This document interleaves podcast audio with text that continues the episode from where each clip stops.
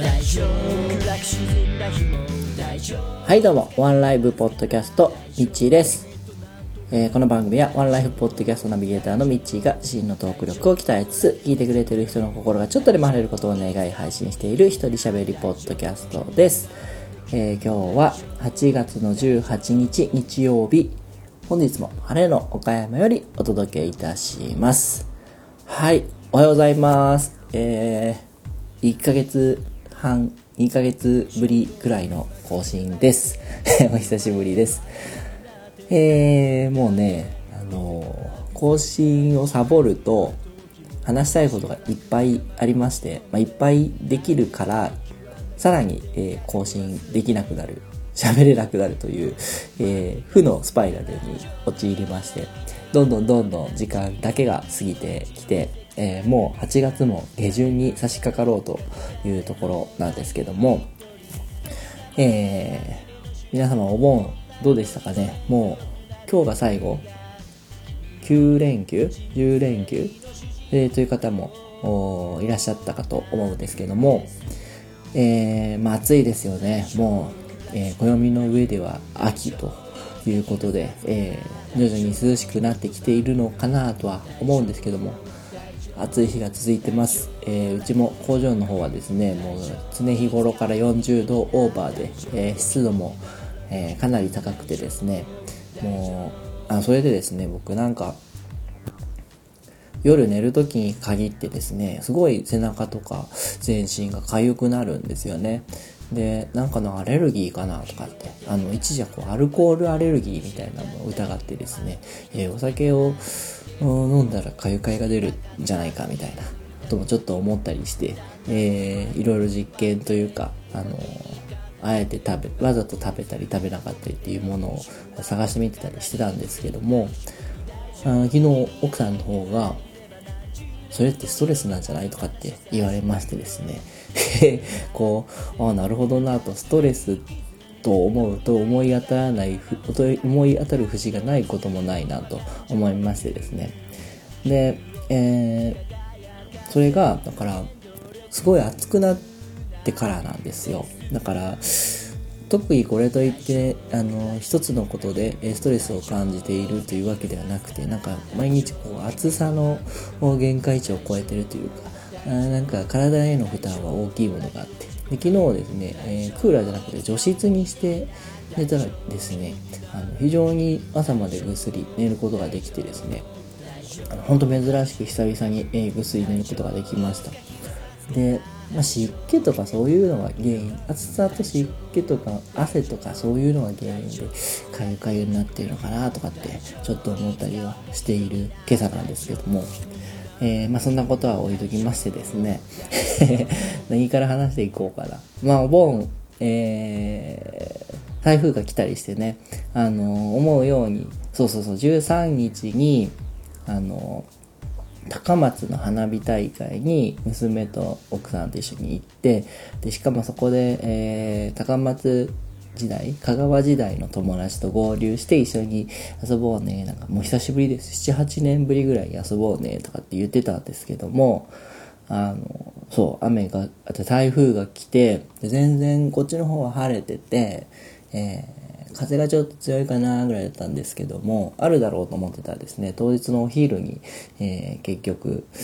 中止ということになりまして。でまたまたその友達とも会津姉妹で、ね、で娘もすごい楽しみにしてたんですけども行けなかったんで、えーじゃあ代わりにどっか行こうかって言って夜の倉敷美観地区をふらっと行ってみたりしててですね。まあでもねなんかすごい月あのなんだ明かりん？こう街明かりは綺麗だったんですけどもうちょっとこうろうそくとかなんかいろいろやってるのかなっていう情報だったんですけどもそれもやってなくて、台風の影響かなとかお店もなんか軒並み閉まっててですねやっぱお昼の方が、楽しいのは楽しいなと。でもまあそれなりに、夜の美観地区は綺麗で面白かったです。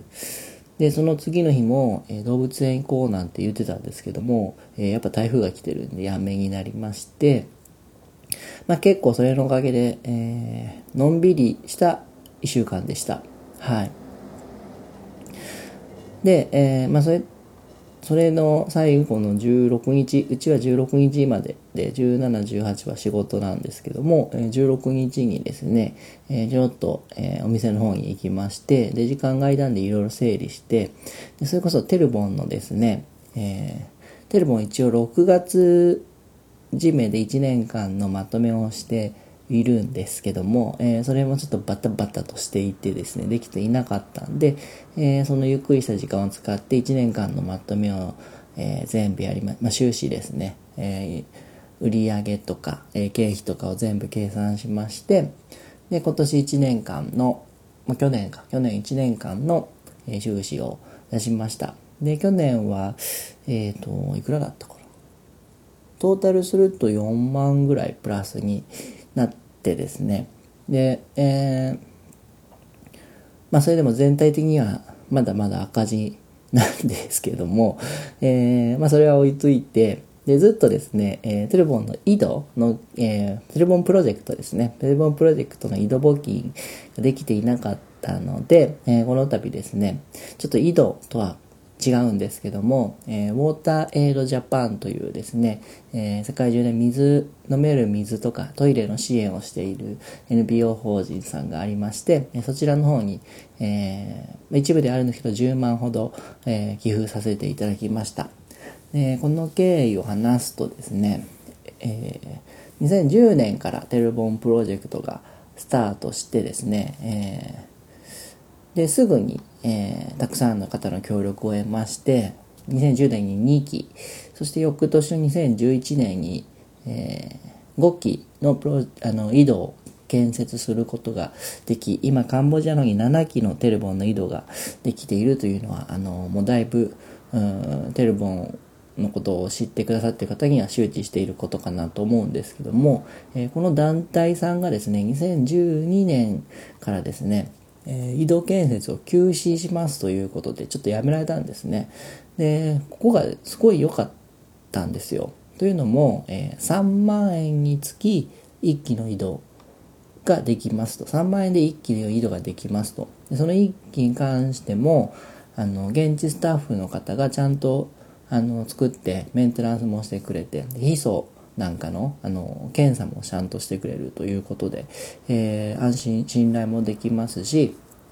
さらには一機一機にちゃんとこう名前を付けることができてその名前を看板書いてくれてその井戸にちゃんと看板つけてくれてで現地の方が喜んでいる写真とかその看板井戸の写真とかも送ってくれるっていうことであのー、その7期分のテルボンの井戸に関しては全部写真も頂いてますしめちゃめちゃあの3万円でそこまでやってくれるってすごいことなんですよね。でそこが休止されてでああ困ったな他のとこ探さなきゃなと思って見てたらですね最低でも10万からで高いところだともう50万とか80万とかそれぐらいするような、え団体さんなんですね。で、まあ、物価が違うとかあと日本からの距離が違うとか現地の状況が違うとか、えー、もろもろあるとは思うんですけどもさすがにねちょっと50万とか80万っていうのは のためにねその今まで3万円で一気に来てたものが50万とか80万使うのはどうなんだろうというのが出ましてですねちょっともうちょっと探そうっていうことで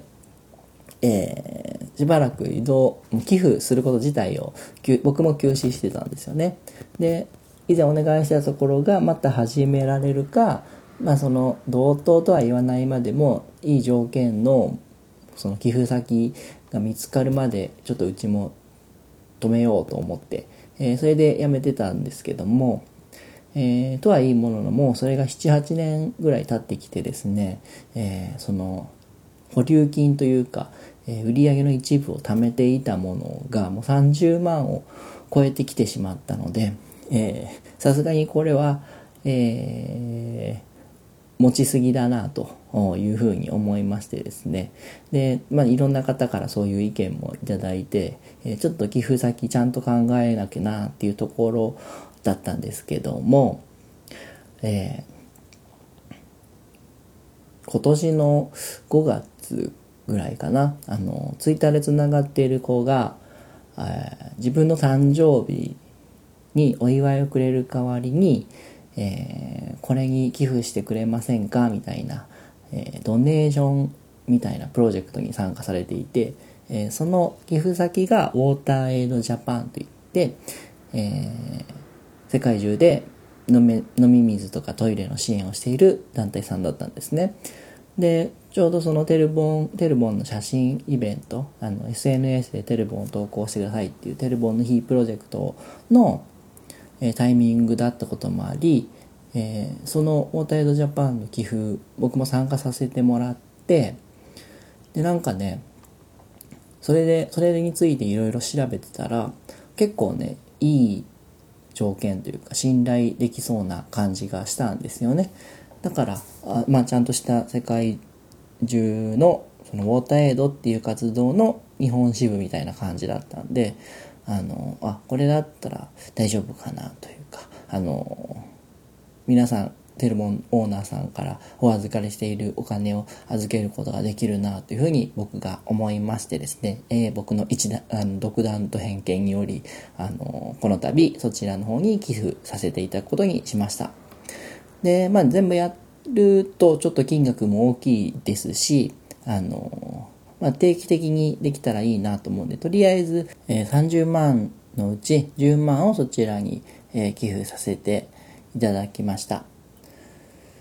で、えー残り20万につきまし 20, す20万ちょっとにつきましてはですね、え今後も引き続きその井戸募金ができる寄付先を探しながら、えーまああまりこう溜め込め溜め込みすぎないように、えー来年再来年と継続的に、えーまあ、ウォーターエイドジャパンに限らずそういった、えー世界中で飲み水とかの支援をされているところに、えー寄付していく定期的に寄付していく風にしていこうかなと。そういう風に思っております。はい。とりあえずテルボンの報告が、えーそちらになります。そしてですね、えーちょっとさ遡ってですね、7月31日、えー夢ワイガヤ2019というのを開かす、あの、開催させていただきました。えーこれはワンライフポッドキャストの方でですね、えーもう話させてもらったんですけども、そして、えー先週、先々週と、えーワンライフポッドキャストの方で、その音声を配信させていただいたんで、もちろん、あの、聞いていただけた方もいらっしゃると思うんですけども、あのイベントやったんですよ。結局ね、80人という方、80人の定員でやっててですね、ラジオに出演させていただいたりですね、えーもろもろ PR もしたんですけども、えー40人の方に来ていただきまして、で、まあちょっと少ねえなとは思ったりもしたんですけども、それがですね、意外や意外その40人くらいがちょうど、あのーそのワイガヤの、まあ、プレゼン夢をプレゼンした後にみんなでそうグループに分かれて、えーその夢がどうやったら叶うかっていうのをちゃんとミーティングしましょうっていう話し合いをしましょうっていう、まあ、そういうイベントだったんですけどもその話し合いの時にですねちょうどその40人が5グループに分かれて678人ぐらいの各テーブルグループになったんですよ。それがねちょうどよかった。あのーすごい真剣にしかも楽しくですねワイワイガヤガヤと、えーミーティングができていてですねなんかそのあったかい空気がすごい流れていました。で、まあ、僕は実行委員長で裏方でバタバタしていったりしてミーティングには参加せずにですねあのちょっと遠くから眺めていたんですけどもなんかねこうホッとしたというか安心したなんかうまくいったなっていうことでもないんですけどなんかあこう思っていたような空気感の、えーイベントになってるなというですねそういう安心感が非常にありましてですねあのなんかホッとしていましたね。で、えー振り返ってみてみるとまあ結局僕一人でバタバタ動いてで周りの人に急遽ねこれやってあれやってとか そういう感じで動かしたんですけどもあの、まあ割とずっと全部自分でやっててでそれのせいでうまいこと周りを巻き込めなかったっていうのもありますしで今回プレゼンターさんにプレゼンを全部お願いしていたんですけどもあの、まあ、一応定時報告というか定期的にどこまでできているかっていうのは知りたいなと思ってそういう連絡もずっとしてたんですけどもなかなかプレゼンターさんの方皆さんお忙しい方がばかりで全然こう定時報告が上がってこなくて、あの、もうどぎまぎ、なんていうか、あの、イライライライラしてたんですよ。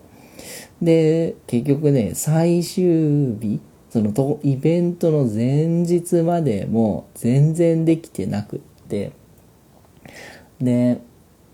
じゃあ写真だけ送ってください、僕の方で作りますんで、とか、もうそういうのでバッタバタで、あのこれに関してはね、ちょっと失敗したなと思ってますね。あの、プレゼンターさん、プレゼン作りに関しても、ちょっと定期的、そのスケジュールを組んで、えー、ちゃんとやっていかないとできなかったなと。で、実際ね、当日のプレゼン発表も5分っていう約束だったんですけども、ほんと7分、8分ずっと喋ってるような方もいらっしゃったし、あの、その事前に見せてもらった分からもう大幅に逸脱して夢に関しての部分全然喋れてないとか そういう感じだったりしてですねあのそうアーライフポッドキャストで音声だけ聞いてたら何のこっちゃかっていう感じの方もいらっしゃったと思うんですよねで、まあ、今回それが良かったのはあのそのプレゼン発表の後のミーティング部分で言えな話せなかった部分のフォローフォローができたと。そこで話し始める、話すことができた。っていうのは良かったかなと。良かったんですよ。だから、そのプレゼン発表の場でちゃんと言えなくても、その後のミーティングで喋れたんで、まあまあ、形としてはありだったかなと思うんですけども、それにしてもやっぱね、プレゼンはもうちょっとちゃんと作っといてほしかったなっていうのがありますね。で、そのせいでミーティング部分で、やっぱその自己紹介じゃないけど、夢をこう聞いてもらう時間っていうのがプラスされてミーティングがちょっと少なくなってしまったっていう感じもあったかなと思います。がまあねあのそういう部分も初めてのことなので、えー、織り込んでですね、えー、次につなげていけたらなと思ってますが、えー、次をやるにあたって、え多分イベント全体の流れとしてあの今回の学んだことを活かせる部分は大いにあるんですけども一点だけうーんそのなんだ壁になりそうなのはやっぱり予算なんですよね。で今回予算全然かけないようにしていこうっていうことでやっていっててですね。トータルで4万4万2千円ぐらいだったんですね。でこれも多分やり方をちゃんとがんちゃんとっていうか、えー、今回の活かしてやると4万以内には収まるんですよ。だから4万を次回開催までにどうやって工面するかっていうのを考えれば、まあ、今後もそのずっとやるにはあのそんなにストレスもなくですね、えーまあ、ストレスって言ったらね、これのせいで買い替えが発生したのかもしれないんですけども、あの、まあまあそれは置いといて、あの、4万をどうやって作っていくか、1年、1年間とは言わないな。半年に一遍とかでもで全然できるんです。そのお金さえなんとかできれば。だから、これをどうするかっていうのをちょっと考えないといけないなというふうに思ってます。あそれとですね、もう一個反省すべき点は、あの僕がいっぱいいっぱいすぎて、えー、まあ、自分のその最初と最後まとめとか話す部分のことを全然考えてなかったので、え何も出てこなくて喋れなかったというところとそれとですね、えー、楽屋とかそこでちょっと収録してあのプレゼンターさんの様子を聞くとか感想を聞くとかしたかったんですけども、まあ、時間もなくてですね、えー8時45分終了で9時撤収だったんで、もう15分間で、えー、来て、参加者の皆さんも一緒にですね、えー、椅子とか机とか片付けて、バタバタバーって出て行って、で、その後もちょっと他、あの、皆さん忙しい方なんで、帰りますとかって言って、打ち上げも何もせずにですね、えー、終了したんで、え全然撮れなくてですね。で、今度改めて、あの、9月の頭に打ち上げをしようってことで、えー、日程調整してたんですけども、まあまあ、その辺の音声はいずれ流すことができるのかなとは思ってるんですけども、はい。なんでね、えー、まあ、ワイガヤ、今年の1月からスタートしまして、約半年間、あのー、まあ、割と頑張ってやってきたんですけども、なんとか無事に終わることができてですね、あのー、これを聞いてくださっている方からも、えー、支援をいただけたりもしたんで、あのまずはご報告しとかなきゃなというふうに思いましてですね。で、まあ今日、先週、先々週とワンライフポッドキャストでそちらは配信したんですけども、今日はですね、ワンライフポッドキャストお休みなんですね。えー、お盆休みということで、えー、お休みをいただきまして、まあ、その代わりにこのワンライブを配信しようということで、えー、今朝撮ってるんですけども、はい。で、次は、ワンライフポッドキャストは8月24日の土曜日から、え、また再び配信していきますので、え、まあ、残り半年、今年もあと4ヶ月 ?3 ヶ月と、えー、まあ、4ヶ月か。4ヶ月ですね。えー、聞いていただけたらなというふうに思います。全然まとまりなくなってきましたが、えー、ちょっと時間がだいぶもう20分ぐらい喋ってると思いますんで、えー、今日はこの辺にして終わりたいと思います。あの、また頑張って更新していきますので、ワンライブの方も、えー、よろしくお願いいたします。はい、えー、それでは今日も素敵な一日をお過ごしください。私天気になれ。大丈夫きっとなんとかなる大丈夫大丈夫大丈夫落ち込んだ日も大丈夫